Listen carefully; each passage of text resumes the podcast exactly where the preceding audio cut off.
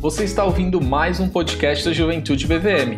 Agora você pode também acompanhar as pregações dos nossos cultos por aqui, para ouvir quando e onde quiser. Não se esqueça de seguir no nosso Instagram, o arroba JuventudeBVM, para ficar por dentro de tudo o que acontece no Juventude. E ah, não se esqueça de seguir a gente aqui também para não perder nenhum episódio. Aproveite e que Deus te abençoe. Gente, nessa nessa vida os detalhes fazem total diferença para muita coisa. Eu sinto como quando, por exemplo, você vai cozinhar alguma coisa, vai, vai preparar alguma coisa que é um detalhe, é um, é um tempero, é uma é, é, é um, um toque que alguém dá e que faz toda a diferença naquele banquete, naquela refeição. Eu quero louvar a Deus pela pela galera que se envolve em tudo que acontece aqui na igreja, nos jovens, decoração, recepção, todos os ministérios e o que a o povo aqui do louvor acabou de fazer também, gente. Muito legal essa essa sensibilidade em perceber o momento, o momento de acampamento de carnaval que seria fazer uma singela homenagem, uma uma perfeita definição do que é menos é mais. Isso aqui é menos é mais. Teria gente para tocar mais, para fazer mais coisas, mas numa noite de fogueira seria mais ou menos essa configuração. Então fica essa singela homenagem e essa sensibilidade na escolha também do repertório. Queria dizer que vocês me abençoaram demais essa última música. Este é o teu melhor para mim. Olha o que a gente cantou, a profundidade do que a gente cantou. Se os meus planos se arruinarem. Acampamento de carnaval tá aqui, ó. Arruinado enquanto estratégia ministerial, enquanto um acampamento 2021 mas o melhor de Deus jamais se, arru se arruinou. A gente está aqui, ó, tendo esse momento de culto e fui muito edificado, muito bom. E a profundidade da letra também, né? Não canta nada para o nosso Deus de maneira leviana. Se meu corpo em doença sofrer, se por ti eu tiver de morrer. Olha o que você cantou. Olha o que você cantou. Esse é o teu melhor para mim. Então, gente, creia nisso de coração. Esse é o melhor de Deus para nós. Vamos viver isso daqui. Vamos agradecer a Ele, vamos abrir a palavra dele. Que delícia, cara. Abre aí comigo. Hebreus, capítulo 12. Texto bem famoso. Texto que remete também a compromisso com o Senhor. Que seria uma excelente pregação também para um, um eventual culto de fogueira. Acho engraçado esse negócio de fogueira, né? Parece que se, se, se, alguém perder a mão nisso, o negócio fica totalmente desequilibrado, né? Parece até um misticismo gospel, né? A fogueira invoca entidades, invoca nada. A fogueira não. Tanto que dos últimos acampamentos, a gente nem teve fogueira. Só choveu. Carnaval agora só chove. Foi culto interno, nem teve fogo. Tem muita gente que leva muito para esse lado da mística, de jogar graveto no fogo. Parece que se jogar o graveto lá no fogo, fazendo um voto de compromisso para Deus, a coisa acontece. Pelo amor de Deus, esquece esse negócio tudo aí.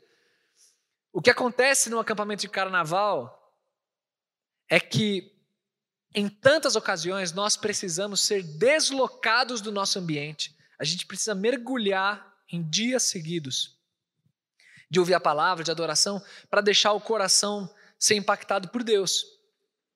Às vezes, durante a rotina, só num momento que vai no culto e volta, a gente não mergulha o suficiente na coisa. Então, o acampamento ele tem essa, esse valor muito grande. E normalmente o que acontece é com o acampamento de fogueira, ele já é mais para o fim do acampamento, a gente já está com o coração ali totalmente trabalhado por Deus, é, com a emoção no lugar certo também, porque a adoração também é feita de emoção, ela também tem um papel importante. E aí, cara, a gente faz compromisso com Deus, Deus toca em vidas, é uma delícia. Acampamento é tudo de bom. E em breve, no tempo de Deus, no melhor de Deus, a gente vai ter esse negócio de novo. Enquanto não tem, estamos aqui com a palavra aberta e deixando Deus falar também da mesma maneira. Hebreus capítulo 12 é um texto bem famoso, eu vou me concentrar nos primeiros três versículos dele. Gosto muito dessa passagem, e antes da leitura eu já quero enfatizar com vocês uma frase, uma ideia que eu vou bater o tempo inteiro aqui com vocês. Vida cristã não é corrida de tiro curto, é maratona.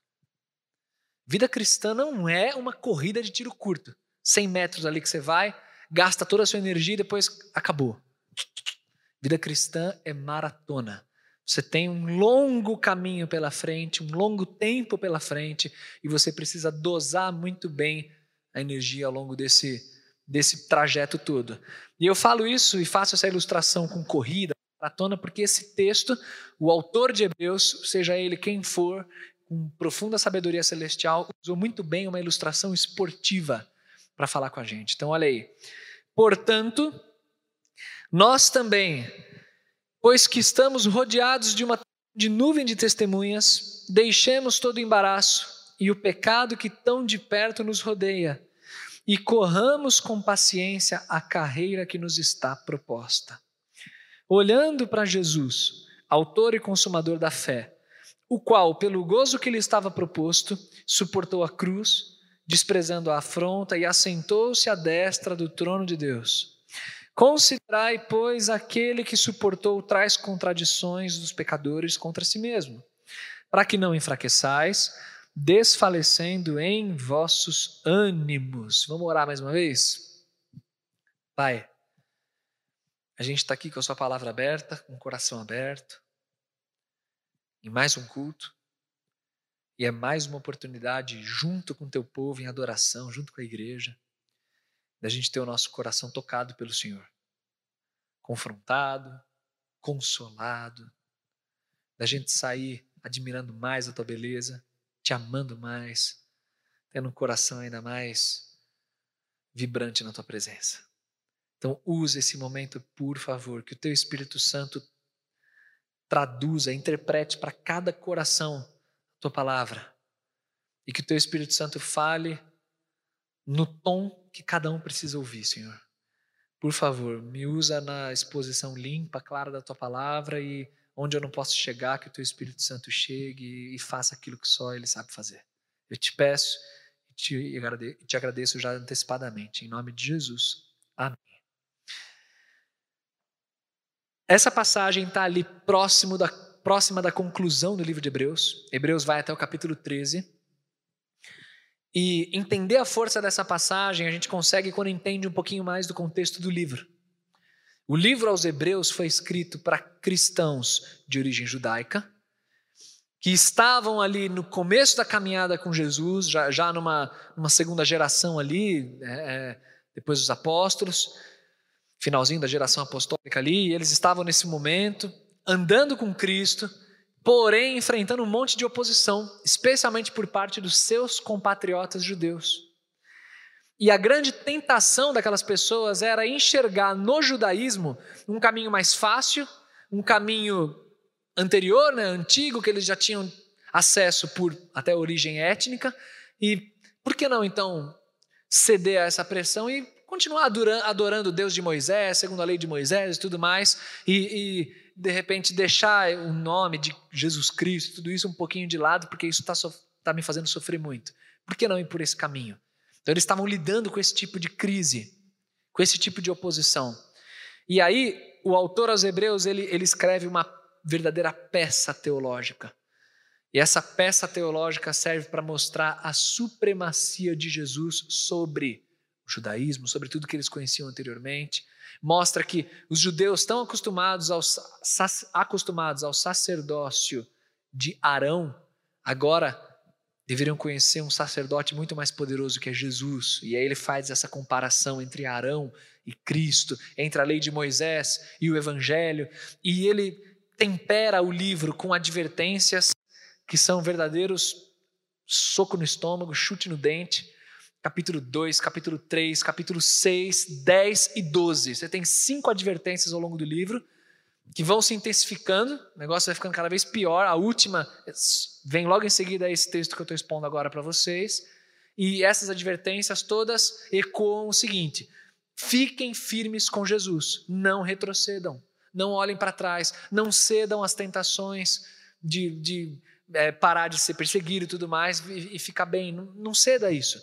Você vai continuar sendo perseguido, você vai continuar sofrendo, mas vale a pena andar com Jesus então o livro ele é profundamente teológico e profundamente prático, porque faz os leitores pensarem nisso e faz a gente pensar nisso. Então quando você lê o livro como um todo, entendendo esse contexto, você você fica mais impactado e entende até por que nesse capítulo 12 ele faz essa esse início do fechamento aí da, da obra, né?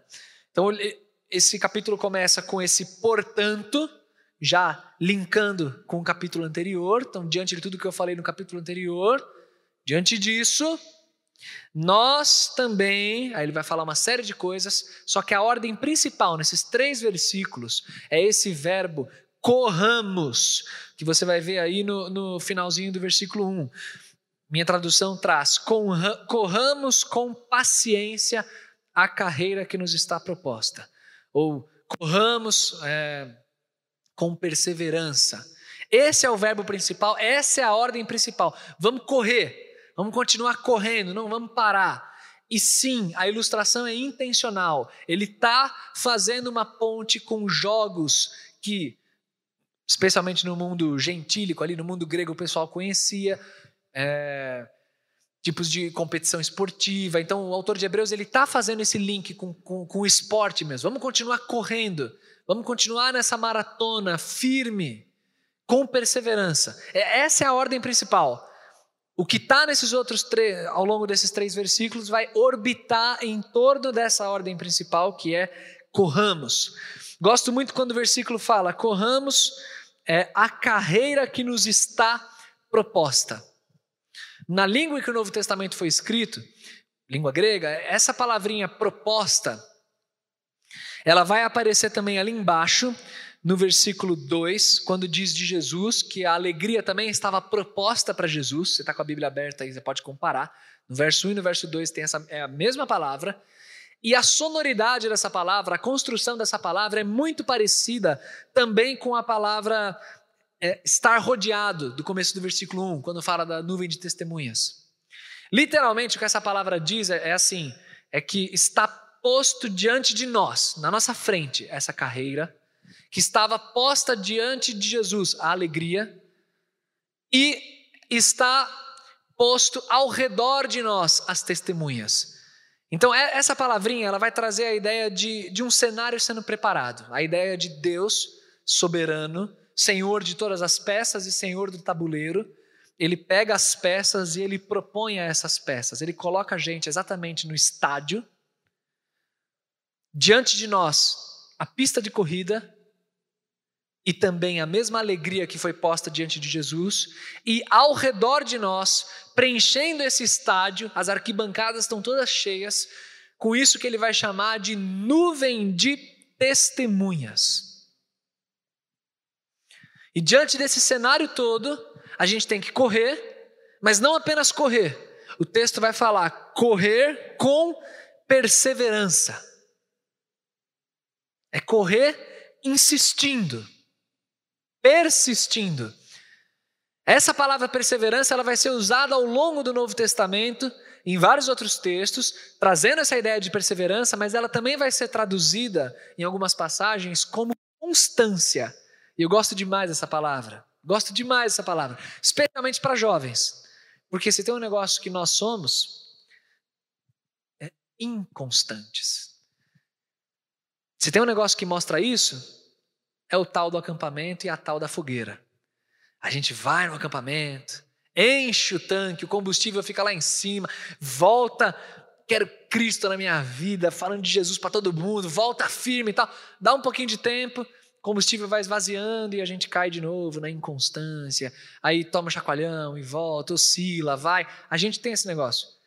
Só que a corrida ela deve ser feita com constância, com perseverança. A gente tem que lembrar que ao longo dessa corrida a gente tá tem que estar tá com a mente muito firme no que está diante de nós, no porquê que a gente está correndo e o que, que a gente está perseguindo. Gosto de pensar que a mente costuma cansar antes do corpo. Você que é atleta e eu gosto de exercício físico, você já deve ter reparado que quando você está correndo, chega um momento da corrida, no começo, assim, no primeiro quilômetro, você bate lá no Strava, sei lá o que você usa, você vê lá um quilômetro de corrida, você sente que você está voando. Você fala, não, já foi um quilômetro, eu estou aqui. Hoje eu faço 15 quilômetros, 20 fácil. Só que aí você está naquela constância. Daqui a pouco lá, dois quilômetros.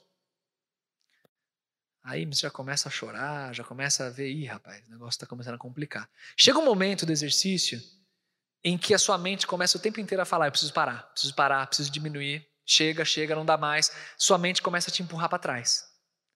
Que a mente cansa antes do corpo. O seu corpo tem muito gás ainda, só que a mente já está te puxando.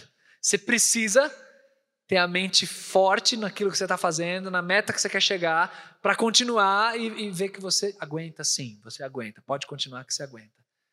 A mente costuma cansar antes. E por isso a gente tem que estar tá muito firme e muito perseverante. Porque afinal, vida cristã não é corrida de tiro curto. Vida cristã é maratona. Você não pode, depois de 200 metros, já é, chega, cansei de viver com Jesus, o negócio está difícil demais. Você tem que prosseguir, prosseguir e prosseguir. O texto fala para a gente correr com perseverança, tendo em vista a nuvem de testemunhas que nos rodeia. Quem é essa nuvem de testemunhas? A palavra testemunha na língua grega é literalmente mártir. Essa é a palavra mártir, nuvem de mártires. E, e o significado é de fato testemunha, por isso que foi traduzido assim. E quem que é essa nuvem? É toda aquela galeria que a gente chama de galeria dos heróis da fé do capítulo 11. Se você ler o capítulo 11, você vai ver nome por nome de pessoas que caminharam com Deus no passado e que se mantiveram muito firmes nessa corrida e, portanto, foram abençoadas pelo Senhor, adoraram ao Senhor com a, com a caminhada delas. E aí a ilustração que o autor de Hebreus usa é que a gente está no estádio, está na pista, correndo, e essa galera toda é a plateia. É como se você estivesse correndo e tivesse Abraão, Isaías, Moisés, Davi, Sansão, todo mundo na arquibancada lá te olhando, ilustrativamente isso, tá? E te dando força, falando: vai, meu jovem, continua correndo aí, não para não. Continua correndo aí que a gente passou por tudo isso e vale a pena. Não pare, o caminho é longo, não pare, prossiga. O, conforme você vai ouvindo esse tipo de, de incentivo, né? prossiga, não pare, não sei o que, vai lá, você vai se lembrando daquilo que esses heróis deixaram de exemplo para você. E não só esses heróis bíblicos, mas heróis também que passaram na sua vida e que influenciaram de alguma maneira, mesmo pessoas que você já cruzou o caminho, que já te falaram de Jesus e que são modelos para você. É como se essas pessoas olhassem e falassem: continue, não pare. Eu me lembro do, de uma frase famosa do Jack Wurtzen. Jack Wurtzen foi o fundador do Ministério Palavra da Vida no mundo. Eu sou um filho do Ministério Palavra da Vida, porque eu estudei no Seminário Palavra da Vida, dou aula em Escola Palavra da Vida hoje.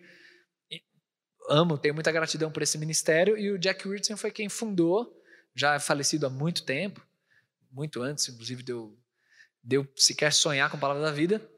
E ele começou o ministério dele lá em Nova York, pregando nas ruas de Nova York. E tem uma máxima atribuída a ele que ele sempre diz assim, que é responsabilidade de cada geração levar a sua própria geração a Cristo.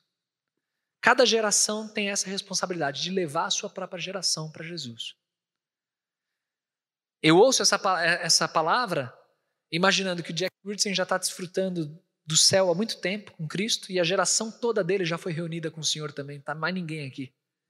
Agora é a nossa geração e nós temos que continuar esse mesmo legado de levar a nossa geração para Cristo.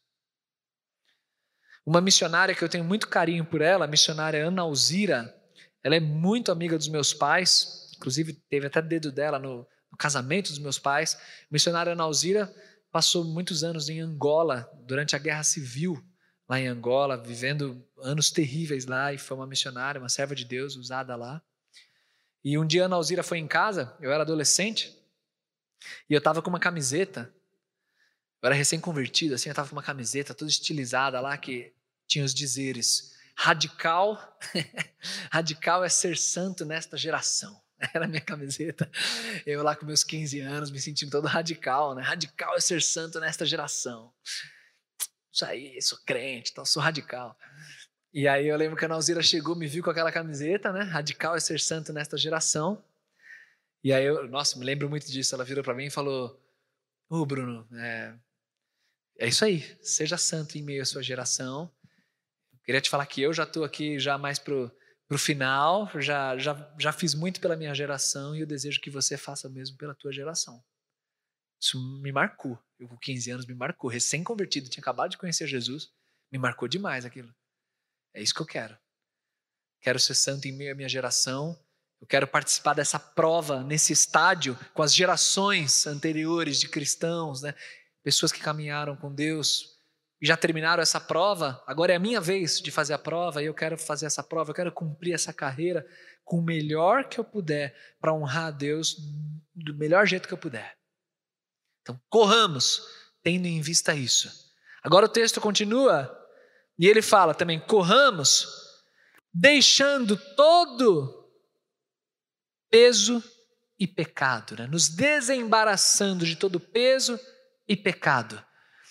Ele usa essas duas categorias na corrida, né? Você corre deixando para trás essas duas coisas. Eu vou falar das duas coisas, mas eu vou inverter a ordem. Eu quero falar sobre o pecado em primeiro lugar, depois eu falo sobre o peso que esse verso 1 traz aí. Quando ele fala para deixar o pecado para trás, e ele diz assim, que é um pecado qualificado, né? um pecado que tenazmente nos assedia, as versões antigas falam isso, né? tenazmente, quer dizer, pecado que nos envolve. A ideia é assim, é um pecado que nos cerca, e por onde a gente vai, ele está nos cercando e ele está pronto para dar o bote, para passar rasteira na gente e acabar com a nossa corrida. Se livre de todo pecado, porque o pecado atrapalha demais a corrida. E, gente, eu não quero ser mirabolante, não quero trazer nada super complexo para vocês, além daquilo que é óbvio e já é uma faca pontiaguda por si só. Eu quero falar para vocês agora, como um profeta do Senhor, estou com a Bíblia aberta. Isso é, é profecia abandone pecados que você está fazendo carinho. Largue isso. Você veio aqui para esse momento de adoração. Você veio buscar o Senhor. Você não vai encontrar aqui um momento gostoso de emoção para ir embora falando que foi uma bênção, chorei, meu coração está quentinho. Você vai encontrar aqui a palavra de Deus aberta, dizendo para você: abandone pecados que você está fazendo carinho aí. Isso está atrapalhando a prova que você está vivendo, essa corrida. Você está ficando para trás. Você está caindo de cara no chão. Você está se ralando inteiro. Essa maratona está sendo prejudicada. Ter luta, todo mundo tem. Ter fraqueza, todo mundo tem. Eu tenho. E eu falo essas coisas aqui com muito temor no coração. De coração, não me considero melhor que ninguém, não. De todo o coração. Mas uma coisa é você ter fraqueza, continuar firme, buscando o Senhor. Outra coisa é você estar tá vivendo uma vida de hipocrisia. Você está guardando pecado escondido, não está tratando, não está confessando, está alimentando e nutrindo para os outros uma aparência de que está tudo bem. Quando não está. Quando não está. E Deus sabe que não está. Confesse hoje, hoje. Antes de sair daqui, confesse esse pecado ao Senhor. Peça ajuda. Me procure, procure algum irmão em Cristo. Abra o coração e fala: Me ajuda, eu quero viver para o Senhor com integridade, com interesse do meu coração. Eu não quero nutrir uma vida de pecado aqui na presença do Senhor. Não quero. Todo tipo de pecado. Se é de mentira, se é mentira o teu problema, se mente, mente demais não larga, confessa hoje. Quebra esse ciclo com a verdade. Se é pecado sexual, se você está transando com namorado, se está transando com X, com Y, está ficando com X, Y, abandona isso. Se é ira no coração, briga que você tem, falta de perdão, contexto todo destruído e, e coisas que você alimenta essa, essa fogueira pecaminosa aí, larga isso. Cristo tem o melhor para você. Ele tem o melhor. Mas ele quer você inteiro e santificado na presença dele. Larga todo o pecado. Eu falo isso, gente, com temor no coração, porque eu fico me lembrando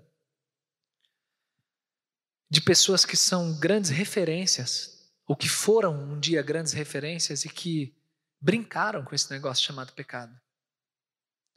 Eu fico me lembrando de colegas meus de seminário.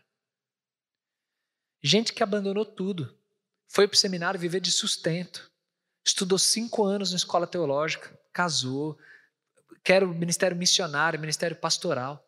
E hoje, gente da minha época de estudo, hoje está com uma vida desgraçada, casamento destruído, longe do ministério, longe de Deus, vivendo como se fosse qualquer pessoa do mundo, depois de toda uma trajetória dessa.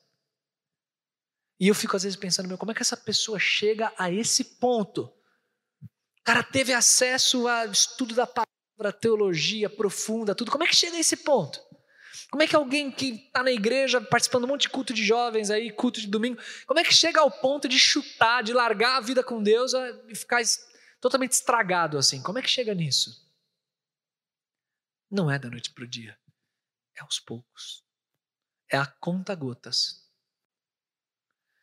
Meu coração sangrou nos últimos, nas últimas semanas quando eu li notícias terríveis sobre um pastor falecido já, que alguns de vocês talvez já tenham ouvido falar, que é o pastor Ravi Zacarias. Isso é público, não tem problema de eu falar. Ravi Zacarias é um pastor, foi um pastor, é, ele é indiano, erradicado nos Estados Unidos, criou um ministério absurdo lá de bom, ministério de apologética. Até hoje, se você se você sair daqui do culto, depois você procura, joga no YouTube, Ravi Zacarias. O cara é, lidou muito com, com a questão de existência de Deus, debatendo inclusive com pessoas que não creem, e, e escreveu livros. Eu lembro livro que me impactou, dois livros dele. Um, livros excelentes, continuam sendo excelentes, apesar do que eu vou falar aqui. Um chama Pode Viver Sem Deus, livraço, muito bom. E o outro, Por que Jesus é Diferente? Dois livros de apologética excelentes. Cara, homem de Deus reconhecido. Morreu, acho que uns dois, três anos de câncer. Tem o Instituto Ravi Zacarias, família dele, pessoas próximas. Isso, essa notícia agora bombou.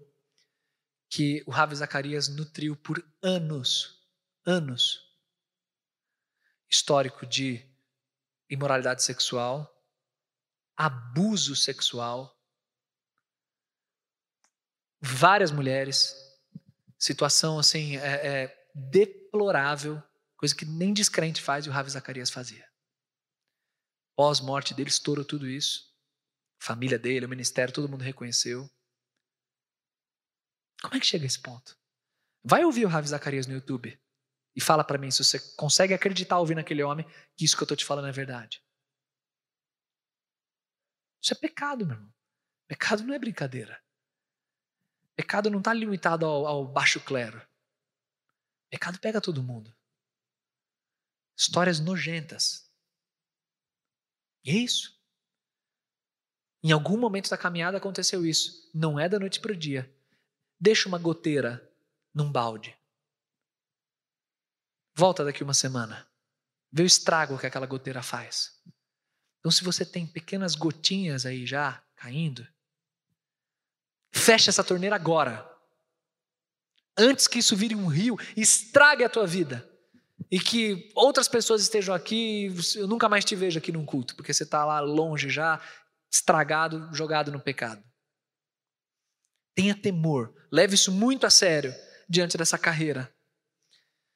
Só que se a gente tem que se livrar do pecado, o texto também fala para a gente se livrar do peso.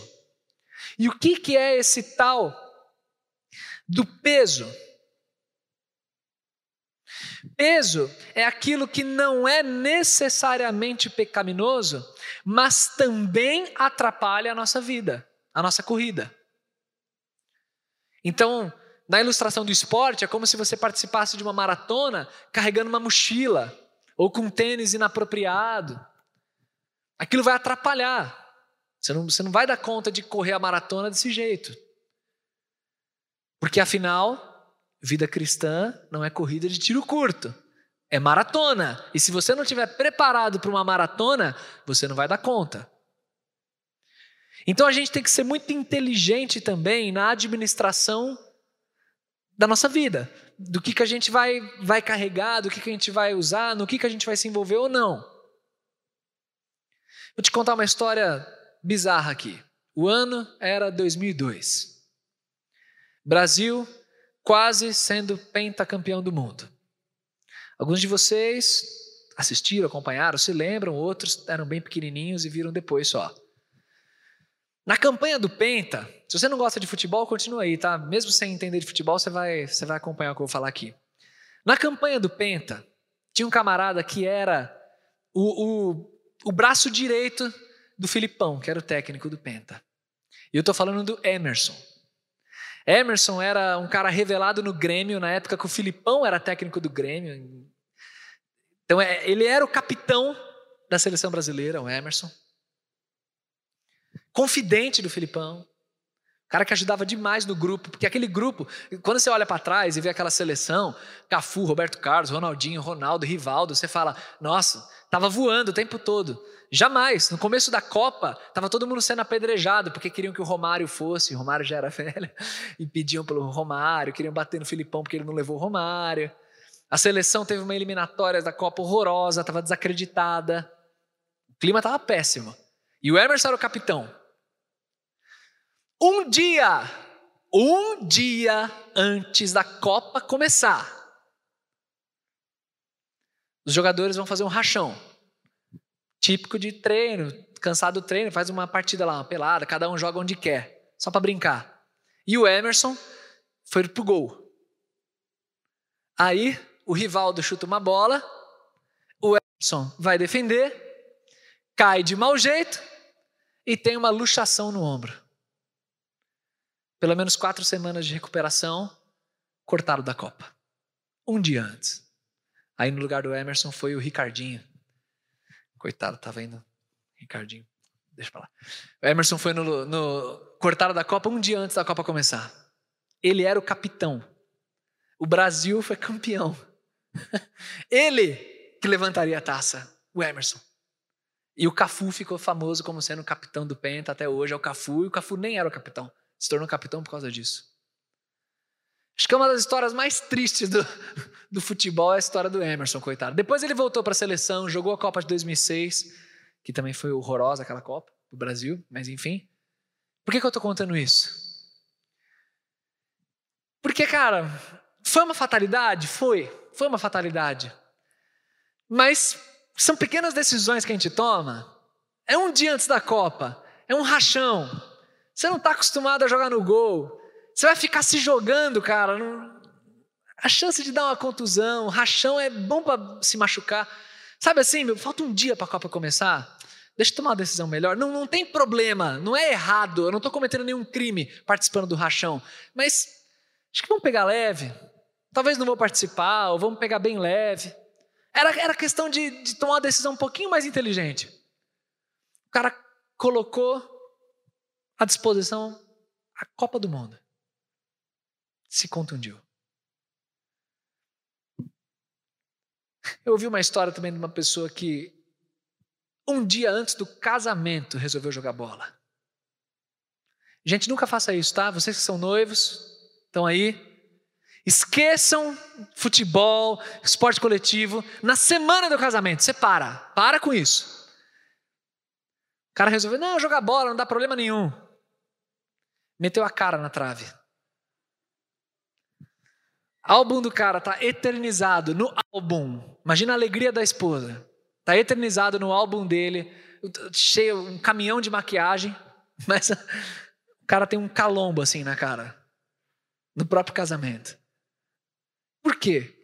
Porque é uma anta. Por causa disso. Que é um estúpido. Tomou uma decisão estúpida. Foi um pecado? Foi um crime? Foi alguma... Não, foi nada disso. Foi só uma burrice mesmo. Foi só isso. Então, na nossa vida cristã também tem isso. Se por um lado eu falo para você abandonar pecado, por outro lado eu falo para você abandonar o peso. O que é o peso? São coisas que não são necessariamente pecaminosas, mas são decisões que você toma e situações às quais você se expõe e que não é outra coisa senão apenas burrice. E por causa dessa burrice, você sofre. Então, que o Espírito Santo de Deus te dê muita criatividade para você identificar potenciais situações em que você carrega pesos que não deveria. São muitas. Contexto de namoro é ficar no carro com a namorada à noite. É pecado, pastor? Dei carona para minha namorada meia-noite, só eu e ela, deixei ela em casa e fui embora. Pequei? Não. Ah, pastor, é pecado agora. Andar de noite sozinho com a namorada. Não, não é, querido, não é pecado. Mas você está se expondo a uma estupidez. Você está brincando com hormônios. Por inteligência, abandone o pecado que está lá na frente, mas abandone também o próprio peso que está aqui ó, na linha fronteiriça. Já abandona também, que é melhor. Porque se você brincar, você cai. Então tenha inteligência a que situações você se expõe. Administre muito bem, faça um balanço muito bom da tua vida, tanto no que diz respeito a pecados, naquilo que diz respeito a peso. E aí, no verso 2, o texto fala para a gente correr olhando para Jesus, olhando firmemente para Jesus. Se a nuvem de testemunhas que está no estádio nos ajuda a lembrar de pessoas que já caminharam com Deus, isso nos motiva, Beleza, mas se tem algo que nos motiva mesmo, é olhar para Cristo e lembrar que Cristo já percorreu esse trajeto aqui. Ele já correu. E não só correu, como ele é o próprio autor e consumador da fé. Ele é o primeiro e o último, o início e o fim. Ele conhece cada etapa dessa corrida. E ele me deixou um baita de um exemplo para eu seguir. Por isso que eu tenho que observar o Senhor Jesus. Isso me motiva. Ele é aquele que tomou cusparada, que foi crucificado, que foi humilhado, que suportou vergonha. O texto fala isso literalmente. Ele suportou vergonha, olhando para a alegria que estava proposta. Então é olhando para Ele que eu vou prosseguir. Eu não vou parar nessa maratona, nessa corrida, eu não vou parar. Lembra daquele episódio de Pedro tentando andar sobre as águas? Clássico. Você lembra? Enquanto ele estava olhando ali para Jesus, tudo certo. Ele começou a sentir um ventinho um pouco mais forte, desviou o olhar, afundou. Nessa corrida é assim: enquanto a gente está olhando para Cristo, está tudo certo. Você olhou para o lado, você começou a supervalorizar os problemas, a supervalorizar as coisas que você tem que resolver, a oposição, o trabalho, a onda lá que tá, parece que vai te engolir. Você começa a dar uma importância exagerada a essas coisas, aos prazos, isso e aquilo, você afunda. Você começa a cansar. A mente tem que estar muito sadia. Olha para Cristo, mantém o olhar nele e continua. Só continua. Não existe nada maior do que Jesus. Então continue olhando para Jesus e não pare. Estou todo ilustrativo aqui nos esportes hoje, estou todo esportista, todo atleta aqui. Vamos mais uma aqui para vocês. Pensa em jogo de mesa, jogo de tabuleiro, vai. Um esporte menos radical aí. Já jogou War? Um exemplo. War, cada pessoa tem um objetivo né, recebe uma cartinha de objetivo, aí tem que ficar botando as pecinhas no, nos continentes, nos países e tal. Cara, um bom jogador de War, ele tem que saber qual é o objetivo dele. Conquiste a América do Sul e a América do Norte, sei lá. Ele tem que focar nisso. Tudo que eu fizer, eu vou focar nisso. Eu não vou me perder em acessórios. Pensa lá, em outros tipos de jogos de tabuleiro que existem. Tem vários jogos, para quem gosta, que tem várias assim possibilidades de caminhos que você pode tomar, é, coisas para você investir, estratégias para você adotar.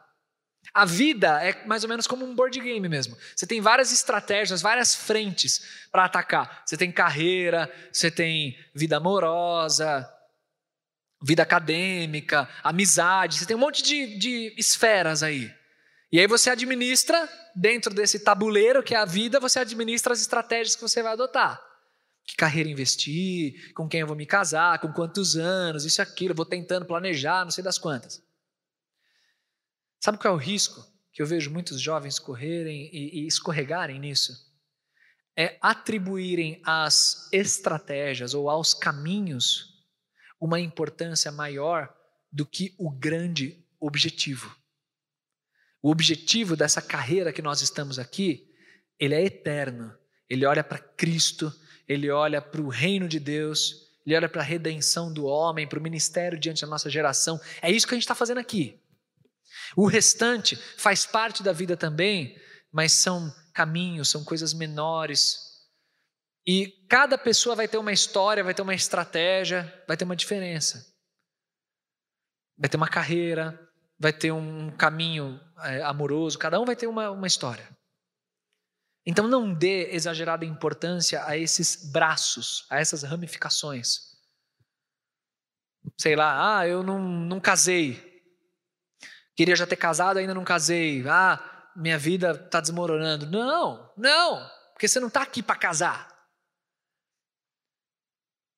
Sua vida é muito maior do que isso. Ah, minha carreira, meu, deu ruim.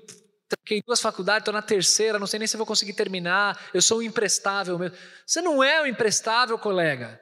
Porque sua vida não se resume à sua carreira. Se você passou no vestibular de primeira, de segunda, de terceira, na autoescola ou não, se tem carta ou não. Isso tudo são braços da vida. Mas você tem um objetivo maior, uma maratona que você está percorrendo. Foca nisso. Não tira o olho disso. A sua identidade, o seu significado está totalmente atrelado a isso. Se você desfoca e vende o teu significado a esses acessórios, você é um infeliz. Vai acabar sendo um infeliz. Então não faça isso. Olhe firmemente para o autor e consumador da nossa fé. O final do texto, no verso 3, ele usa o verbo considerar. Pondere essas coisas no seu coração, pondere. Olhe quem é Jesus. Lembra de Gálatas capítulo 6? Não nos cansemos de fazer o bem, porque se assim fizermos, no tempo próprio nós colheremos, se não desanimarmos. Se não desanimarmos, a gente vai colher. Se a gente desanimar, a gente não vai colher. Por isso que o finalzinho do verso 3 fala: para que vocês não se enfraqueçam ou desfaleçam em sua alma. Essa é a ideia, não desfaleça, não desanime. Você tem uma carreira longa pela frente. Porque afinal, para a gente concluir aqui essa reflexão, que eu já falei bastante, e vocês já entenderam o recado. Vida cristã não é corrida de tiro curto, é maratona. Eu nunca faço isso. Senti no coração a vontade de fazer. Repitam comigo, igreja. Vamos lá, igreja, falem comigo. Vida cristã não é corrida de tiro curto, é maratona. Vez de vocês, igreja, vai lá. Vida cristã. Aí, última vez, mais pausado para alegrar o coração desse pastor. Vida cristã não é. Isso, é maratona. É um dia de cada vez, uma gotinha de cada vez. Cuide bem do seu hoje na presença do Senhor e vai mantendo assim que você chegar lá. Vamos orar. Te louvo, Senhor, pela tua palavra linda, rica, palavra que enche o nosso coração de, de fervor e de esperança. Muito obrigado, Senhor. Muito obrigado porque o Senhor não apenas nos colocou nessa maratona, mas o Senhor mesmo correu essa maratona e nos deixou um lindo exemplo. Obrigado pelo teu amor, pelo sacrifício do Senhor Jesus, pelo perdão dos pecados, pela chance de recomeçar. Obrigado porque o Senhor é quem nos anima, é quem nos carrega no colo. O Senhor é quem nos ajuda a viver um dia de cada vez, nos mantendo nessa corrida em que o Senhor mesmo nos colocou. Muito obrigado, Pai, muito obrigado. Nos dá força. Pega, Senhor, aqueles que estão cansando, que estão sem fôlego. Pega, Senhor, aqueles que estão querendo desistir, querendo largar, não aguentando as pressões. Pega, Senhor, no colo cada um desses. Ministra o coração de cada um. Enche de ânimo esse coração. E faz com que dia após dia esse irmão e essa irmã se mantenha firme na caminhada contigo. Eu te peço isso, te agradeço e te louvo no nome e na autoridade de Jesus. Amém.